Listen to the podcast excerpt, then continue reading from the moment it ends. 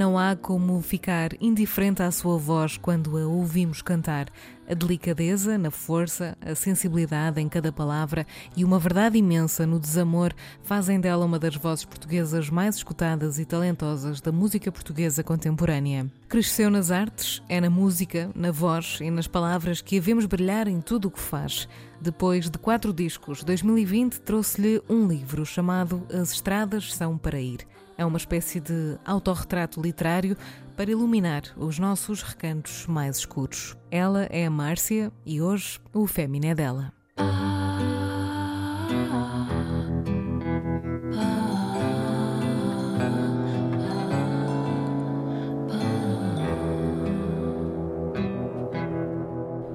Olha, pensa em coisas bonitas. Pensa nas coisas boas que já fizeste e que gostavas de voltar a fazer. Lembra-te de sítios onde gostavas de voltar. Lembra-te do amor. Quem te diz que vai faltar o amor? Foi? Mentiram-te. Temos beleza nos poros. Temos beleza. Olha à tua volta. Tem pudor do elogio. Anota a beleza. Pudor do elogio, vergonha da alegria, medo do sonho. Até nisso há beleza. O pensamento é livre, lembra-te.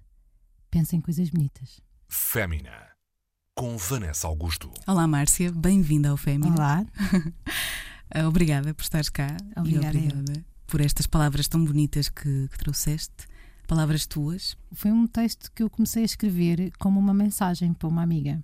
E entretanto transformei-o assim porque achei que era uma mensagem importante e entretanto uma revista pediu-me para, para escrever um artigo e eu peguei nessa mensagem e, e desenvolvi. E isso porquê? Porque acho que é mesmo importante estares a chamar a atenção para as coisas bonitas que às vezes não acontecem, mas dentro de ti estão sempre, pelo menos guardadas, e tens de recorrer a elas para, para ultrapassar momentos e, e, situações feias. Não é? E se isto foi uma mensagem para alguém, tenho a certeza que foi bastante inspirador.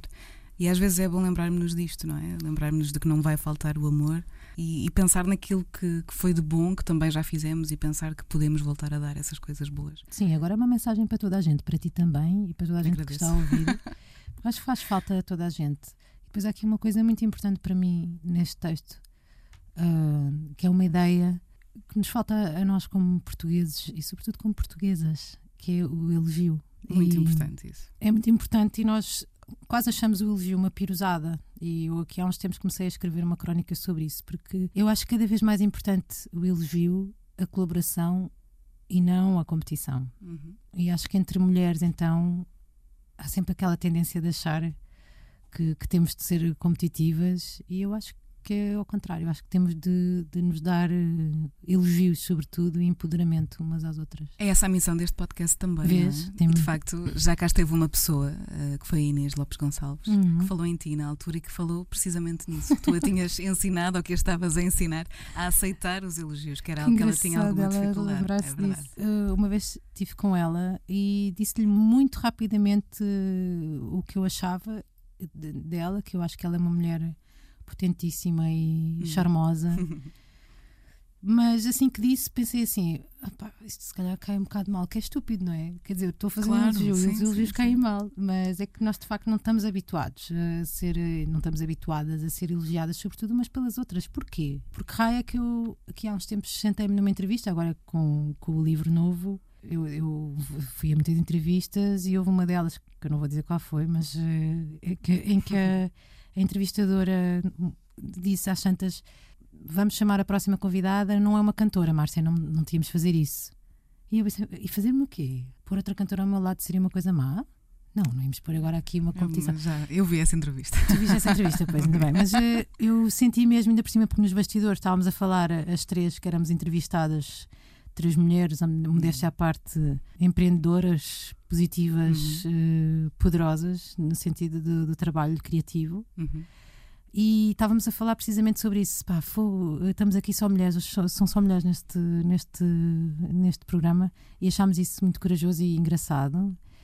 E, e rapidamente sentíamos como num, num, num, num, num, grupo, num clube de amizade, percebes? Assim, hum, como se estivéssemos a uh, dar força umas às outras. Eu acho que isso é muito importante e não há que ter pudor de, de, de sentir essa irmandade Uh, que a Blaia tem um nome para isso, não é? Mas deve vir de ser, deve vir de, de, de irmã. Sororidade. Sororidade, exatamente. E acho que é, é, é importante essa irmandade, Sim. porque nunca ninguém perguntaria a um, a um Zambujo ou Miguel Araújo uh, se se sentiriam mal de vir outro cantor sentar-se ao lado. Uhum. Ou, por exemplo, quando eu fiz canções com a Luísa Sobral, nós fizemos aqui na Antena 3 um, uhum. uma, um cover da, de Johnny Mitchell. E nós adoramos cantar aquela música juntas. E ela toca a harpa, que eu adoro o som da harpa, nesse, nesse River. Podem ir ver ao, ao YouTube da, da Antena 3. Comentários, dizia logo. Ah, Márcia tem uma voz não sei o quê. Hum. E depois o outro. Não, mas a Luísa é que toca tudo. Nós não estamos a competir. De repente, toda a gente nos pôs logo ali no. Não, mas ela é uma, uma, aquela faz, faz isto e tem uma voz muito mais bonita. Não, mas a outra faz aquilo e não sei o quê. Género, estamos a medir poderes ou o quê? Pois, mas isso até é uma, é uma postura social, não é algo que nós, até mulheres, uh, sejamos de alguma maneira ensinadas a sentir, é algo que é cultural, é certo, uhum. mas é, é uma pressão que eu sinto que é muito social uhum. e que uhum. não vem tanto de, de, dentro de cada uma não, de nós. Não vem, mas está lá mas está lá. Está lá, está lá, está lá incutido. Temos de fazer esse esforço para. E nós mesmo fazendo, a Luísa sempre foi muito professora isso. nisso, fazendo uh, colaborações entre todas e. Uhum. Pá, mesmo assim aparecem sempre, mesmo exteriormente, as expressões de ah, mas aquela é melhor que a outra. Nós não estamos a competir. Alguém põe uh, claro. os rapazes a competir. Não, os homens são todos buddies, nós somos todas umas, umas competitivas umas com as outras. Não é verdade. E então eu gosto de fazer exatamente uh, o oposto, como se fosse um mantra uhum. uh, diário e, e, permanente e consistente na minha vida, que é elogiar assim que tenho uh, oportunidade. Elogiar, mas não, não é mentir, é simplesmente permitir-me dizer a verdade, porque eu acho que nós, como sociedade, inibimos-nos muito de dizer a verdade. Uhum. Dizer a verdade quando a verdade ainda por cima é positiva. Não, mas isso não tem piada, não é para o humor. Não, às vezes não tem piada, às vezes tem só uma grande força e precisamos ouvir essa grande força e, e, eu tive, nesse caso da Inês, tive cuspir ali uma série de elogios, não, não é o, o costume é tu cuspires insultos, não é? Márcia, antes de, de voltarmos também a, a, falar nestas questões que são importantes para ti e que te definem também enquanto artista e enquanto mulher, uh, do elogio, do olhar para o outro uhum. também. Gostava que pudéssemos fazer uma viagem rápida okay. uh, àquilo que foi a tua infância, a tua uhum. adolescência e que nos não, pudesses não contar. Que nos, que nos pudesses contar algo que recordes com felicidade desses tempos. Eu não gosto muito de viajar ao passado, é uma das estradas que eu não gosto de, de percorrer, uhum. mas muitas vezes o fiz para tentar entender. Há uma música minha que diz isso, porque tento andar atrás no tempo, entender a chuva que, que acontece. Essa insatisfação passa muito pela infância todos tivemos momentos bons e momentos maus na infância. Naturalmente, claro. hum, gostava de guardar só os bons, às vezes não é possível, não é? Uh, fazem parte de nós todos. Uh, os medos, as, os sonhos, as vontades que nos cortaram. Olha, muitas vezes, causa desta nossa mania de, de cortar a, a esperança. Eu lembro-me de entrevistar a minha irmã para, o, para um documentário que eu fiz, que é Humana, que eu entrei em competição com ele, depois está na videoteca e tudo. Entrevistei a minha irmã e lembro-me de lhe dizer: Então o que é que queres fazer daqui? Onde é que te imaginas daqui a uns anos? Hum. E ela: ah, Eu não, não gosto de fazer planos, senão depois decepciono. Eu achei isso tão sintomático é. de, de nós, como, como pessoas, como portuguesas e nós, como irmãs também. Não gosta de fazer planos para não se decepcionar. Olha que engraçado. E muitas vezes nós não dizemos que estamos bem e não elogiamos quase com medo de dar falsas ilusões à outra pessoa. Não vai ela depois decepcionar-se. Qual é o medo de decepcionar? Então, é melhor ficarmos aqui embaixo. À espera. Uh, ficamos aqui embaixo, não vamos subir, que é para não cair. Hum. Eu prefiro ensinar os meus filhos a cair e ensinar a, ensinar a aceitar a queda. Vamos cair, não é? Diga-se diga noutra música, estou a citar-me muito. por algum motivo são escritas por ti, não é? Faz todo o sentido, é aquilo que tu és. Uh, sim, mas nisto não respondi à tua pergunta. Ah, um momento que eu gostava de criança. Uma memória, muito, sim. Algo que te venha à cabeça. Vem-me sempre a minha tia Xincha, que era como minha avó. Uh, e há um poema para ela aí, uh, porque a tia Xincha era a pessoa que me que me cuidava emocionalmente. Vinha, vinha muitas vezes ter comigo, dava-me aquilo que eu, que eu gostava, levava-me a passear. E, e, tinha sempre o chocolate que eu gostava e fazia muitas sopas, então eu lancha, lanchava sopa. e eu acho isso engraçado porque o meu filho é parecido, o mais pequenito é muito parecido comigo. E também é capaz de comer sopa ao lanche e não sei o que. Eu adorava se comia sopa, sopa ao almoço, sopa ao lanche, sopa ao jantar, adorava, porque porque ela sabia que eu gostava das sopas, então tinha sempre muitas sopas e depois jogávamos às cartas e havia tempo. Hum. Isso foi muito bonito que disseste, era alguém que cuidava de mim emocionalmente. Nós não, hum. geralmente não, não pensamos nisso assim, não é? Yeah. Há a missão de cuidar fisicamente, obviamente. Ela também cuidava Mas é preciso, certo, mas é, é, isso é muito importante, é preciso alguém que também cuide nos do nosso coração, exatamente, nos cuide emocionalmente. É muito preciso e tenho a impressão que quando cresces tornas-te essa pessoa hum. uh, e nesse sentido eu acho que cresci muito na adolescência, não é? Porque a minha mãe teve que sair de casa e eu cresci muito na adolescência e passei a cuidar muito e de vez em quando havia um bocado a confusão uh, entre a Márcia adulta uhum. e a Márcia criança porque temos de cuidar de nós próprias, não é? E isso acontece muito à medida que vais crescendo, achas que vais esquecer a infância. E eu, em vez de esquecer a infância, começo a sentir que a infância é cada vez mais presente. E o meu pai, que eu acompanhei até ao último dia, é? Uhum. praticamente ao último dia, acompanhei até ao penúltimo, na verdade. Um, ele já estava com 87 anos e cada vez falava mais dos episódios de criança dele do que se lembrava, mas só coisas boas. Só se lembrava das coisas boas. Que engraçado uhum. isso. Já... ouvi alguns relatos de, disso, de que uhum. à medida que vais envelhecendo, fazes uma espécie de, de uma extração só daquilo que é positivo. Parece que é aquilo que levas contigo, não, não, não sei exatamente explicar, mas há algumas pessoas que, que já ouvi dizer isso. Sim, não, não sei se é só o que é positivo, sei que é imagens hum. e eu isso identifico muito com o meu pai. Imagens de, de coisas de miúdo que, que lhe aconteceram ou coisas muito simples, como ir apanhar laranjas uh, ou pomar de alguém ou assim, esse tipo de coisas. Guardamos essas coisas e elas estão presentes sempre. E, e acho engraçado permitir-te fazer essa viagem. Este livro uh, que eu escrevi é um bocado essa viagem, permitir-me fazer essa viagem e relatá-la. Que achei que também tinha de ser uma, uma parte de mim tinha de ser um bocadinho mais explicativa para, para quem já me acompanha quase há 10 anos, não é? Que, canções. E também não tenho nada a perder, não tenho nada a provar, por isso posso experimentar, explicar um bocadinho mais, como eu explico a uma amiga ou um amigo. Pá, escrevi isto porque não sei quem naquela altura tal. E a pessoa que está a ler os poemas ou está a ler as, as canções, os trechos das canções, não tem essa informação. Então, se calhar, eu posso complementar dando um bocadinho de informação. Uhum. Este livro que, que, trazes hoje aqui e que editaste há pouco tempo, As Estradas São para Ir, é um livro que, hum, lá está, como estavas também a falar, no teu pai, é um livro especial e também tem muito do teu pai aqui dentro. Uhum. Estes poemas que, hum, que tu editaste e ilustrações, o livro é maravilhoso, está, está, está acompanhado, não é? Vive tanto da ilustração como do texto. Ele foi, de alguma maneira, também uma maneira de tu te cuidares emocionalmente, daquilo que percebi. Eu acho que o facto do meu pai ter falecido ano passado é capaz de ter uh, acelerado um bocadinho a minha necessidade de escrever. Uh, porque o meu pai lia muito o que eu escrevia e elogiava-me muito a escrita. E o meu pai era um, era um tipo, ele gostava de ser chamado como gajo, ele era um gajo. que lia muita poesia e muita, muita literatura. Ele, ele, decorava poemas e recitava poemas. E quando eu lhe disse que estava grávida a primeira vez, eu nem me lembro da resposta dele, porque recitou-me um poema. e era esse tipo de, de pessoa, assim, muito cheia de poesia e sempre com uma palavra inspiradora para dizer. E então eu acho que deixei-me viajar um bocadinho pelo, por aquela importância emocional que eu estava a dizer, a importância uhum. que nós uh, temos nos outros e a importância que os outros têm em nós, emocionalmente, uhum. que é muito importante também relatar. E o meu pai é mesmo uma voz interna que eu, que eu guardo para sempre.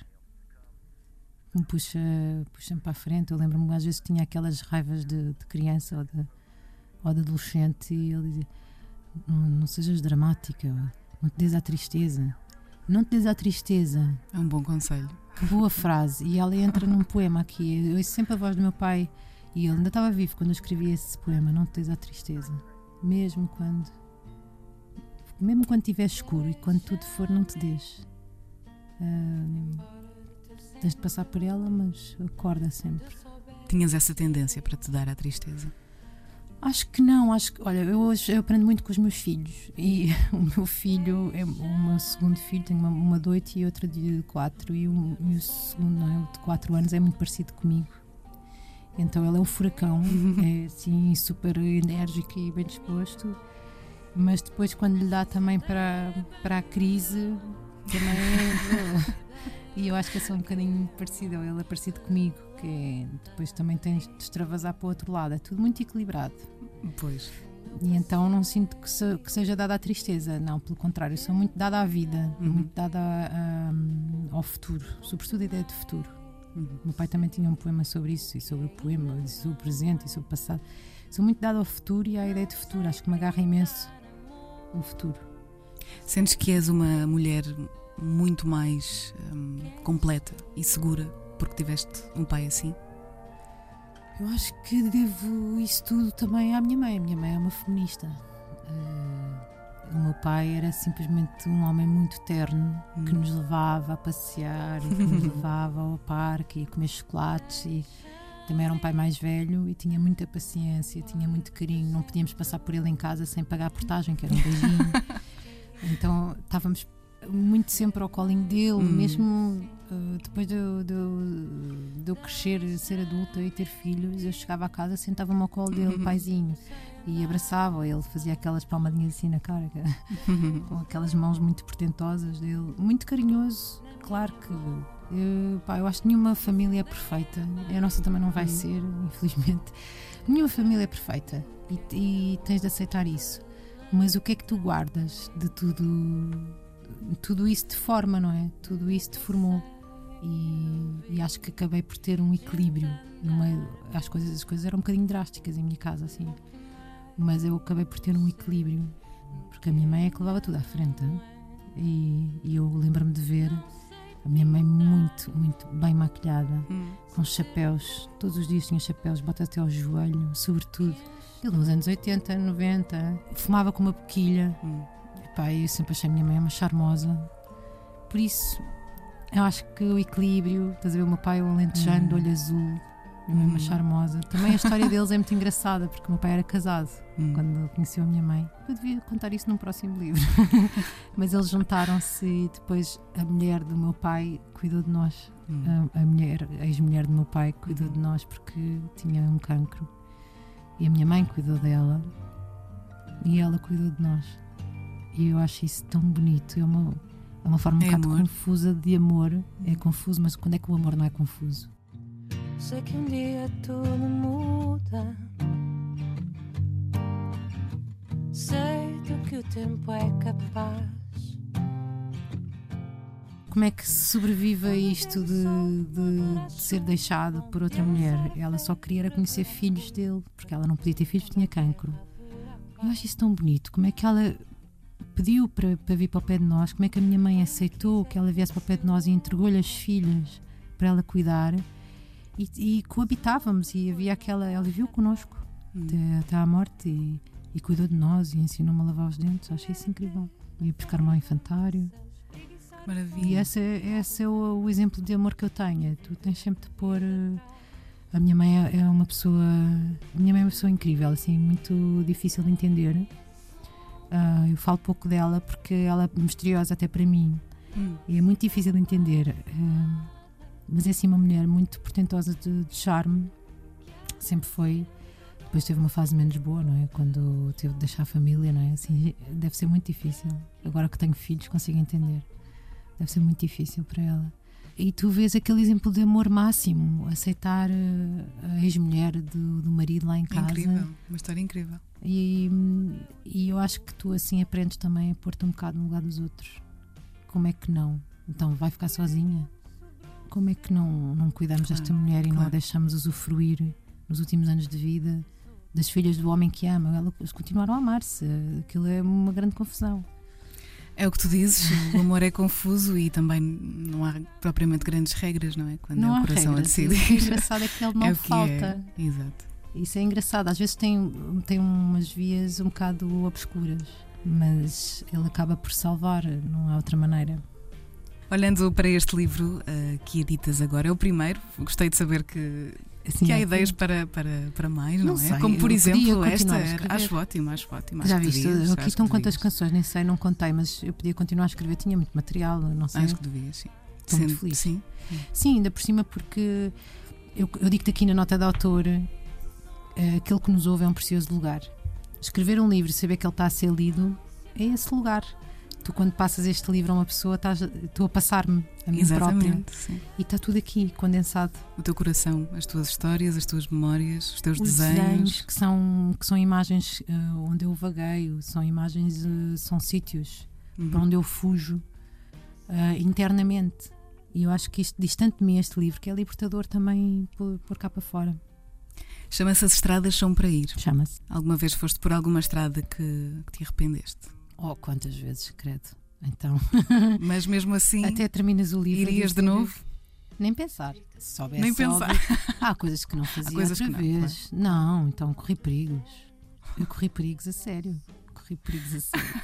Opa, sim, eu apanhei boleias e, e coisas que eu hoje imagino a minha filha a fazer e penso, meu É Deus, que, Exato. o que é que eu fiz? Aquilo podia ter corrido mesmo mal.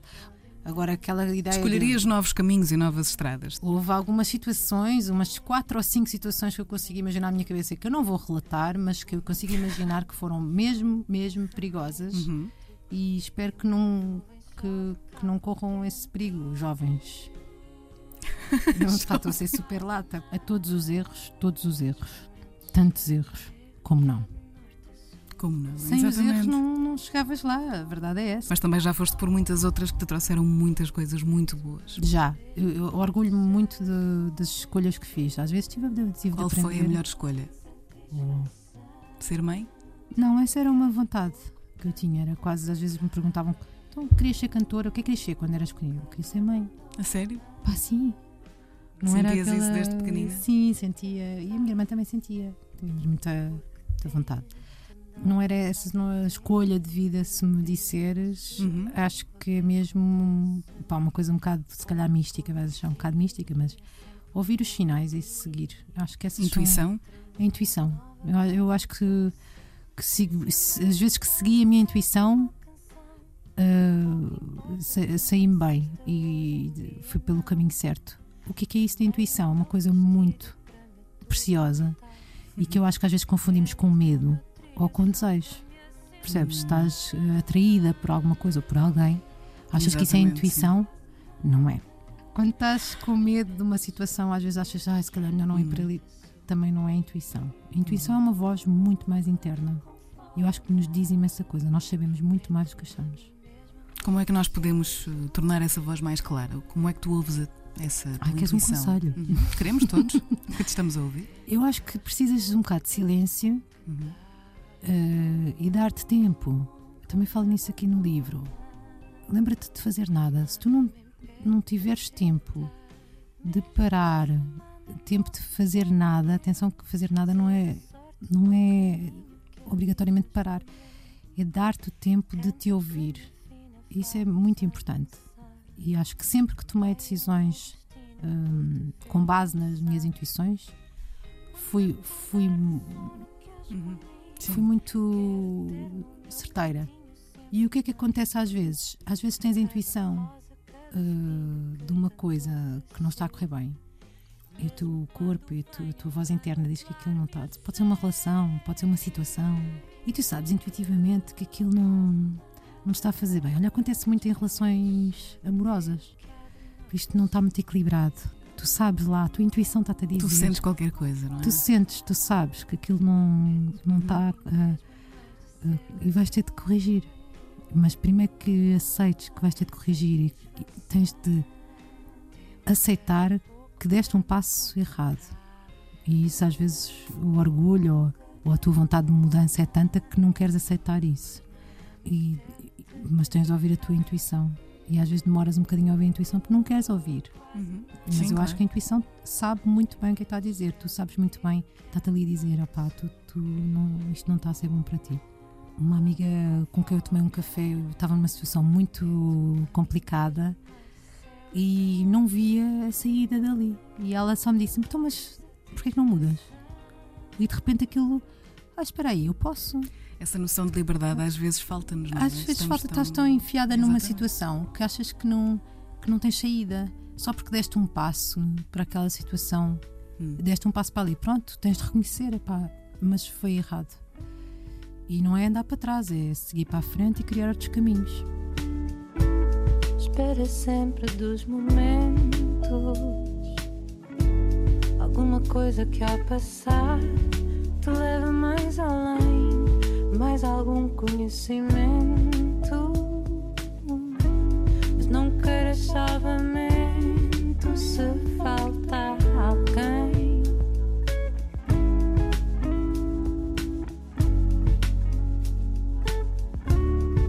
Alguma vez te foi difícil ser mulher? Sim. Sempre gostei de ser mulher, apesar de ter sido muitas vezes conotada como rapariga rapaz, meni- Maria Rapaz. Porque tinha um irmão mais velho e eu queria ser muito como ele. eh, Porque ele era forte e poderoso, não é? Ora. E eu, então eu queria também dar Ser forte e e- poderosa, claro. e, e, e fui para o karaté e ser eh, e tocar guitarra como ele e eram coisas de homem, né? de rapaz. Agora, onde eu sinto algumas eh, discrepâncias é no que a gente já sabe, não é? Alguns cartazes de festivais. É como se as mulheres, oh, essa questão da competição entre as mulheres que, que é inventada, porque nós não fazemos isso. Eu tenho alguns exemplos de mulheres que eu acho muito válidos, que uma vez me, me perguntaram fizeram-me pensar numa, para uma palestra, para uma coisa, quais eram mulheres de sucesso. E Hum. eu pensei na Sara Tavares, na Luísa Sobral e na Amy Carroll. O que é que é o sucesso? Primeiro, o sucesso parte do princípio que tu tens de ter milhares de seguidores, quando hoje em dia nós já sabemos que milhões de seguidores eh, não significa propriamente uma vida feliz. Uhum. ou- então, isso é sucesso para ti. O que é que é o sucesso? Primeiro, tens de questionar a ti próprio o que é que é o sucesso na tua vida.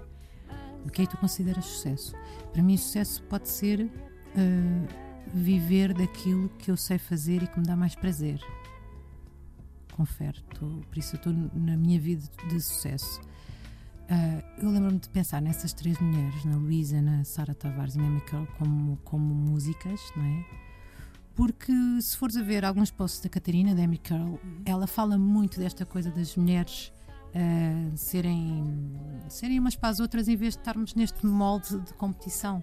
E vejo a Sara Tavares também é uma mulher com um poder enorme de voz, é uma pessoa com uma história incrível Uhum. eh, que eu admiro imenso. E vejo a Luísa também sempre na tentativa de, de construir coisas em colaboração com outras mulheres e são três exemplos para mim de, Uhum. de De mulheres. de sucesso. Claro. E se calhar também tem um bocadinho a ver com, com, esta, com esta questão de, de, de sabermos ouvir a nossa intuição, mas ia perguntar-te qual é que foi a coisa mais importante que já aprendeste sobre ti mesma. Foi isso? De, de, ouvir, de te saberes ouvir? Ou não? engraçada essa pergunta. Essa é uma ótima pergunta. Eu acho, eu, eu- eu acho que sim, que é capaz de ser essa a resposta. Uhum. Ouvir a minha intuição, mas tive de aprender muitas coisas sobre mim própria. Claro. Eu acho que é muito importante conhecermos a nós próprios, nós próprias e nós Uhum. próprios. Sim, Muito importante. Hoje em dia já não temos o estigma de, de fazer uma psicoterapia. Acho que é bom fazer uma psicoterapia quando tens muitas coisas para descobrir. Eu fui descobrindo muitas coisas eh, eh, sobre mim. Às vezes, eh, há bocadinho estavas a perguntar sobre ser mulher. E lembro-me na faculdade, quando eu fiz a minha psicoterapia, fiz-me. eh, fui lá parar, já não sei porquê, mas lembro-me de que eu não usava saia nunca. Uhum. E alguém me fez reparar nisso, porque é que eu não usava saia. E eu percebi que, com tantas histórias de assédio que eu tinha tido em miúda, em adolescente, passava na rua. Eu fui uma vez apalpada por uns homens das obras, tinha oito anos. Pá, e essas coisas, isso acontecia ao pontapé. E hoje em dia eu digo, ah, mas agora as miúdas não estão protegidas para a escola. Não sei Pá, estão-me a cagar para o que é que te vão dizer. Eu levo a minha filha à escola porque não a vou pôr no- no, Claro, na no mesma mesma- situação. no sim. mesmo sim eu ia eh, sozinha para casa da escola primária para casa e no caminho aconteciam imensas coisas Claro, sim. Acho que todas as mulheres têm. todas as mulheres de- têm histórias para Sim. contar sobre isto mas ao pontapé e depois acho uma, uma, uma hipocrisia de merda dizerem Estou a falar muito mal, desculpem. Estou-me a lembrar da história da Catarina Furtado, ter dito que já tinha sofrido. Hum, sim, que é uma mulher que é um exemplo Ela própria já esteve cá e falou sobre isso É também. incrível, e agora vão dizer que não, que, que ah, eu não disse antes, é porque não foi. Olha, agora que faltava, não disse antes, porque não havia espaço para dizer isso. Porque se quiserem que eu conte, alguém me perguntou, se quiserem que eu conte as minhas histórias de assédio, Claro, epá, sim, eu as conto minhas histórias que vocês são- vão vomitar. Exatamente. Epá, desde o gajo do café onde eu ia desde pequenina Hum. até o outro que na escola disse isto que se eu fizesse ou que se eu não fizesse. No metro, no autocarro. O médico não sei o quê que disse lado. para despir assim, mas afinal não tinha despido tudo. Quantas histórias, quantas histórias. E pá, vocês não fazem ideia, é horrível. E eu sei que houve um momento, estava-te a contar da, da saia, ainda não me esqueci, Uhum. mas houve um momento em que isso acabou e agora este é que é um conselho para ti, Vanessa, e para as mulheres que quiserem ouvir. Bora. Foi no dia em que eu disse: ninguém me toca. A partir do momento em que eu deixei de ter medo na rua, nunca mais ninguém me assistiu. A partir do momento em que eu me senti eh, Empoderada. empoderada, ah, mas quem é que te empoderou? Fui eu própria. Claro. Foi no dia em que eu disse: É um chega. trabalho pessoal, sim. É, um é, isto é um pessoal. trabalho pessoal. E nas relações abusivas é a mesma coisa. A partir do momento em que tu deixas de ter medo, partir do momento em que a pessoa já não tem controle sobre ti, a pessoa já não tem controle sobre ti porque já não interessa o que é que ela sente, a partir do momento em que ela te está a destruir, tu é que dás o passo e assim: não, isto para mim basta. E tu é que tens esse poder. Uhum. E pouca gente sabe do que é que eu estou a falar, felizmente, mas quem entende o que eu estou a falar, o passo é esse: é deixar de ter medo e passar a ter força. Não há quem me toque, porque eu deixei de ter medo. E, e esse momento, se calhar, foi uma das coisas mais importantes que me aconteceu na vida. Não, não, não sei como é que lá cheguei, mas percebi que a mim ninguém me toca. E desde- desde- nunca mais ninguém me assistiu, porque até aí eu era perseguida na rua. Até uma vez na João 21, veio um gajo atrás de mim, teve de ir outro. Apareceu não sei de onde que me salvou, estás a ver? Tipo, tenho um monte de histórias horrorosas para contar que não vou contar, porque acho que não, não vão aprender nada. Mas são só feias e, e não há direito de fazer isso. Não se faz isso. Isso não se faz. E é mentalizarmos isso. Isso não se faz. E ponto final. Ninguém me toca. Por causa dessas histórias, eu tive muita, muitos anos sem usar saia. Tinha aquela postura mais Reservada. mais masculina, assim um bocadinho mais fechada. E apercebi-me, eh, houve um dia que fui comprar uma saia, na altura tinha pouco dinheiro, por isso para mim comprar um- uma peça de roupa era um acontecimento, e fui comprar uma saia. E percebi, não, eu vou usar saia, porque quem eh, faz alguma coisa contra mim é que está errado, não sou eu que estou errada. Claro. Não sou eu que estou errada por eh, aceitar que sou uma mulher, que sou feminina, eh, que tenho umas boas pernas e, que- e isso é um trabalho constante para mim.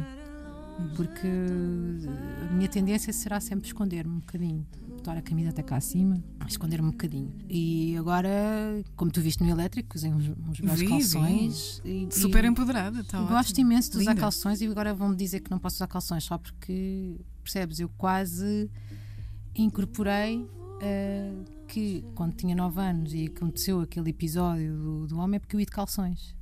Estás a ver? Então, se calhar não. Não, não. Eu vou usar calções. Eu vou usar calções, atenção. Uhum.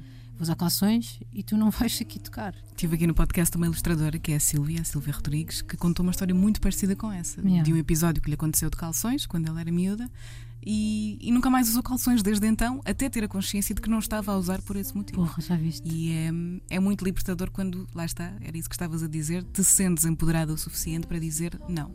Isto sou eu, a minha liberdade vem primeiro, a mim ninguém me toca e eu faço o que eu quiser. Fogo, e é Acho muito que é muito importante bom. o que estás a fazer, porque o facto de me estás a contar isso Hum. e neste podcast teres tido uma mulher que passou pela mesma sim, coisa sim, sim, é muito curioso. faz com que eu entenda que fogo, afinal, eu não fui a única a quem isto aconteceu. Não, não, e de não fui a única a responder da mesma maneira, não vestindo calções, ou não vestindo mini saia, ou não mostrando eh, assim um decote, mas eh, não fui só eu a quem isto aconteceu. Uhum. Não, pá.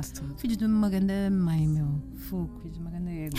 Filhos, não sei, olha, não sei o que chamar. Reticências. Vejo muitas vezes, no- seja no, no- teu Instagram, seja nos teus concertos, Uhum. mas, mas mais na, na- na parte digital hoje em dia, obviamente, que há muita gente que se revê nas tuas palavras, eu própria também.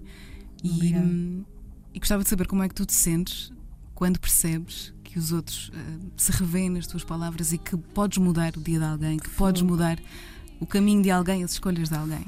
Olha, essa sensação que eu tive agora quando tu contaste da Silvia eh, de- fez-me um arrepio. Afinal, eu não, não sou a única, isto também aconteceu outra Parece que eu andei aqui enganada, que isto só acontecia a mim. E quando as pessoas ouvem as minhas canções e sentem que eu passei por aquilo, acho que elas devem sentir isso. Pá, eu andava aqui a pensar que só eu que sentia isto. E leem o livro agora e mandam-me imensas mensagens. Uhum. E pá, fogo, eu a pensar que eu era que eu era um bicho estranho porque eu sentia. Agora, recentemente, tive algumas pessoas a falar-me de ansiedade Uhum. e, de, e de ataques de pânico Uhum. que dizem que se sentem muito mais calmas, mas não era a calma a palavra. M- hum, muito mais serenas com a minha música, conseguem consegue ser um antídoto. Olha que bom. Porque muitas vezes foi para mim. Eu fiz música muitas vezes para me acalmar. Uhum. Por acaso não disse isso ainda às pessoas, mas eh, já disse em algumas entrevistas, creio, mas eu fiz música para me acalmar. Eu acho que sentia-me às vezes muito nervosa. Ah, mas tu és tão calma, a voz doce, não sei o quê. Pá, está bem, mas isso Cá dentro é um furacão. vem, não é? vem para compensar alguma coisa. Eh, e, e acho muito bom eh, completarem-me esse ciclo. E aprendi também a aceitar isso. Sabes que eu, eh, por causa da- das, das histórias de cada um, depois somos como somos, não é? E eu acho que eu sempre fui um bocadinho defensiva, como eu te estava a contar com a história da saia, não é? Tinha, tinha um bocado aquela postura mais botas da tropa, biqueira de aço, um bocado assim, uma postura mais bruta e masculina, provavelmente para me defender. E fui aprendendo com o meu público que não tinha de me defender porque eles levavam-me ao, totalmente levavam-me ao colo eh, e, e sinto uma grande comunhão, como uma como somos todos amigos e estamos aqui a contar eh, aquilo que sentimos Para nos, para nos ajudarmos uns aos outros. Eu- e então fui aceitando isso. O meu discurso no, nos posts foi mudando um bocadinho. Fui reparando nisso porque fui assumindo que, que isso não é BIM, sabes? Eu vim de uma, de uma família onde o insulto era uma coisa muito comum. Falávamos assim entre os meus irmãos e a, a minha mãe, assim a gozar uns com os outros. Hum. E era muito comum falarmos mal uns com os outros porque tinha piada. E então depois eh, tive problemas por causa disso, Claro. porque tinha grupos de amigos e tinha grupos de, de músicos a tocar Uhum. comigo e dizia assim esse tipo de coisas porque achava que era assim que se falava. Claro. E, e, curiosamente foi o meu marido que me chamou a atenção para isso. Já viste Hum. como é tu.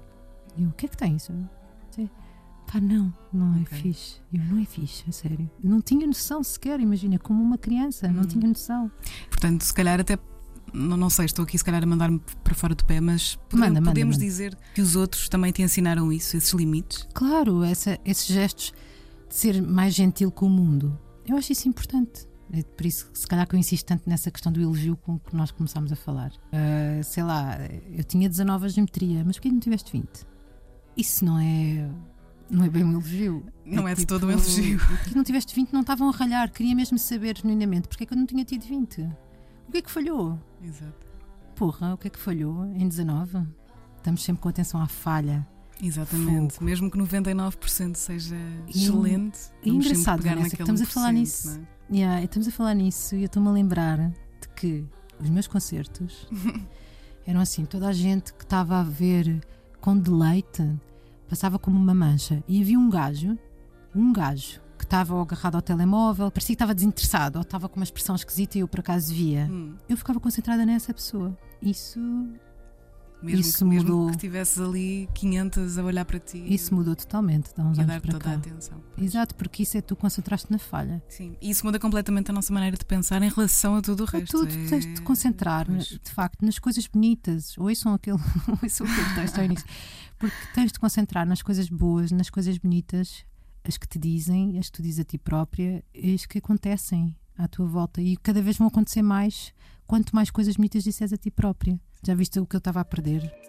Fémina. Querida Márcia, estamos a chegar ao fim da nossa hora. Gostava que ah, nos deixasses as tuas sugestões culturais. Portanto, daquilo que já espreitei, o livro que aconselhas é obviamente o livro que tens aqui Tem de ser à meu. tua frente. Agora e acho que é um belíssimo conselho. As estradas são para ir, livro da Márcia.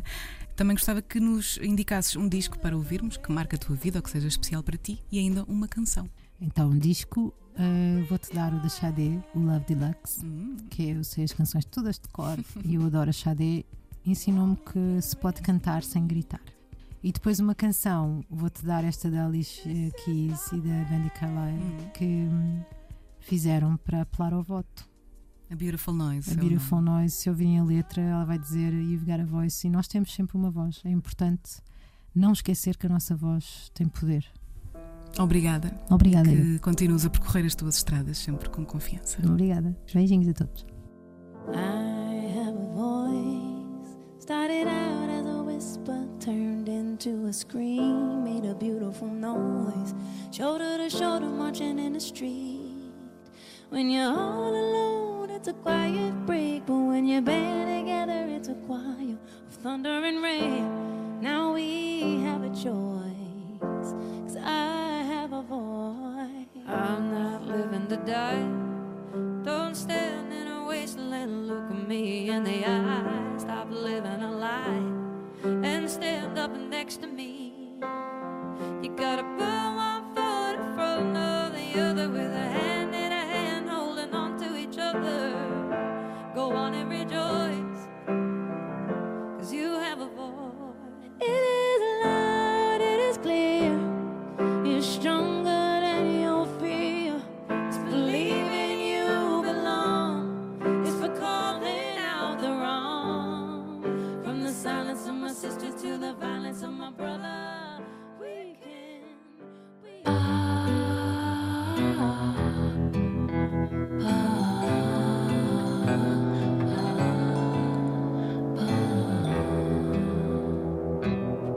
Este programa está disponível na RTP Play, Spotify e Apple Podcasts.